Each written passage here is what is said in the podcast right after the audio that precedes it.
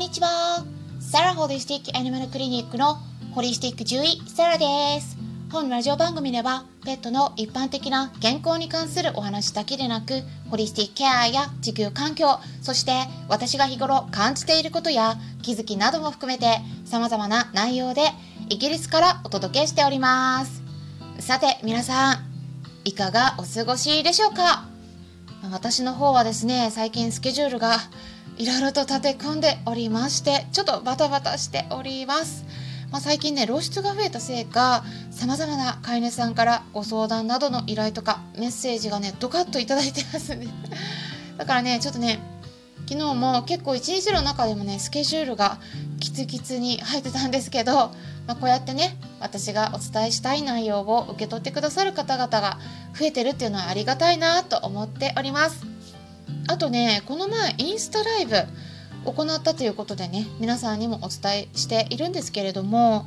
日頃を対応させてもらってる飼い主さんからね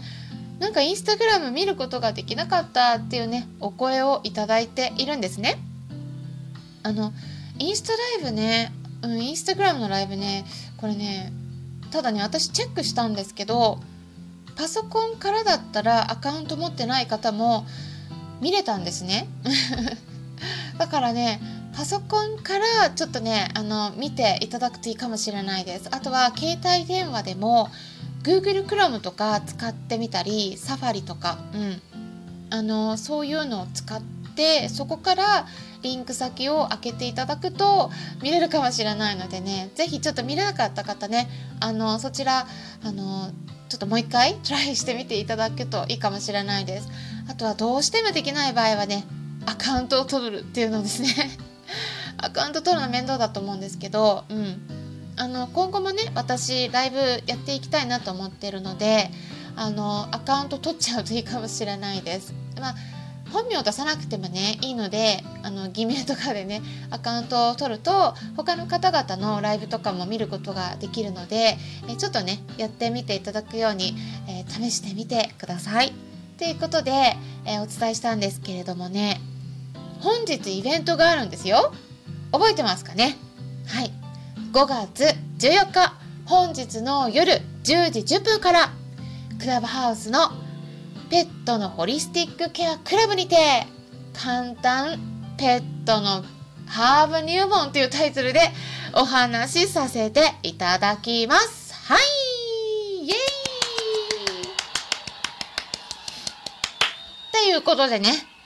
ハーブって言ってもいろんなタイプありますけれども、ペットに動物たちに気軽に取り入れられるようなハーブについて皆さんにご紹介できたらと考えています。なのでね興味のある方いらっしゃったら是非お気軽にルームの方に遊びに来てください。えクラブハウスもね あのちょっとアカウント持ってないとこれは見れないんですけれども聞けないんですけどね。あの撮りたい方いらっしゃったらねあのちょっと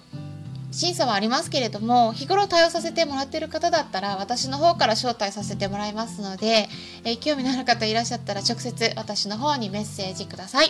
でハーブをね取り入れてみたいんだけどどこから試してみたらいいのかわからないっていう方ねご質問もお答えしていきますのでぜひぜひお気軽にご参加いただけたらと思います。さてですね、今回はワンちゃんの関節のケアに関するご質問にお答えしていきます。質問箱にいただいたご質問、こんな文章でした。いただいた文章をそのまま読み上げていきますね。今、オランダに住んでおります。まるまると申します。10ヶ月のマルプーを飼っております。約1ヶ月前にそんなに高くないソファーからジャンプした際に右講師を痛め泣き救急で病院に行き診察してもらいパテラと言われました。救急病院からは気になるようならかかりつけ医で見てもらうようにと言われその日は痛み止めだけで帰宅しました。その後数日他に同じ犬種の犬が2匹いて3匹でよく部屋を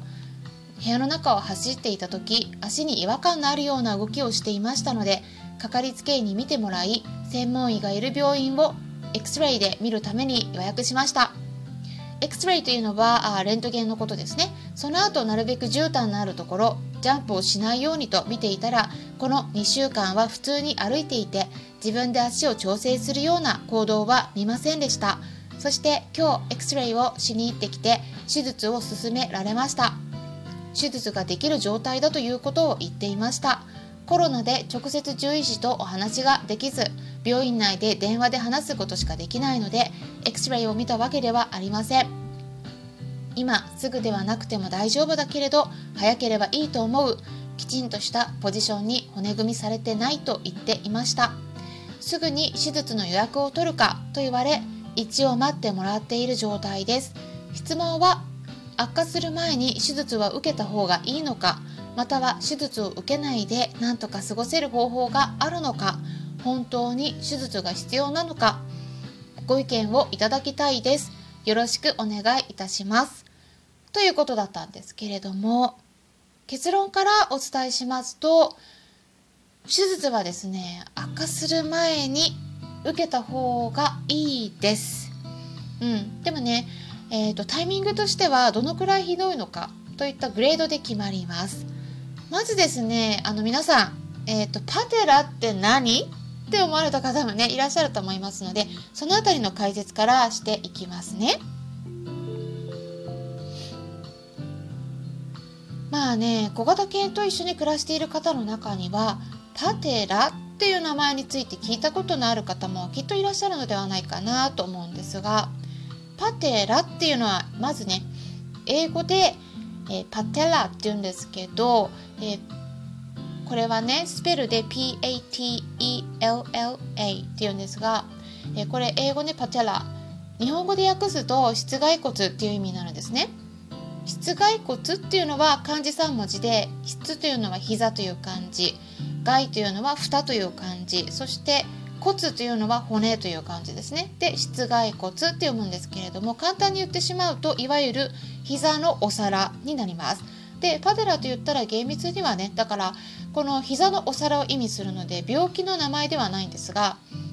正確な病気の名前としては、室外骨脱臼と呼ばれる病気があるんですね。膝のお皿が脱臼してしまう病気です。脱臼というのは関節の一部があるべきところにとどまらないでずれてしまうことを言うんですね膝のお皿が外れてしまうんですなぜこれが起こるのか言いますと関節自体にしっかりとしたくぼみがない構造上の問題とかあとはそのお皿を支えている人体とか関節が緩いとかそういったことがね考えられるんですけどじゃあなぜそれがね起きてるのか突き詰めていくとなりやすい犬種っていうのがあるんですね。だからもともとの犬種としての遺伝とかがあるのではないかと言われています。例えばですねこの病気圧倒的に小型犬に多いんですけれども今からお伝えしますので犬種一緒に暮らしているワンちゃんがそのね犬種に当てはまっている場合は是非注意してみてください。はい、今からあげます。プードル、ポメラニアン、ヨークシャテリア、チワワ、フレンチブルドッグ、ラサアプソ、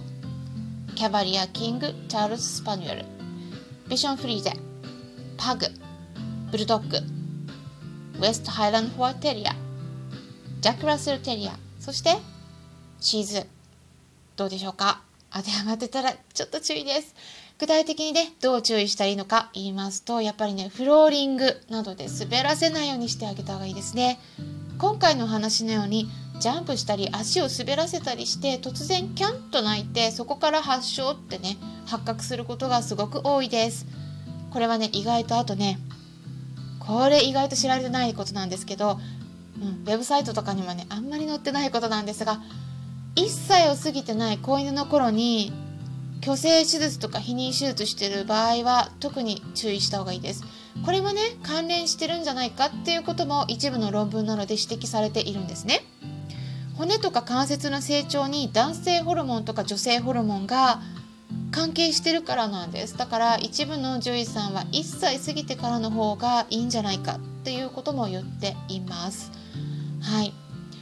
ちょっと早くね手術しすぎるとえこのね室外骨脱臼お皿が外れる問題がね起こりやすくなるんじゃないかっていう先生もいるっていうことです。ちなみにですね猫ちゃんはほとんどこの病気にはならないんですけれどもまあ整形外科の先生のお話によると時々あるっていうことなのでね。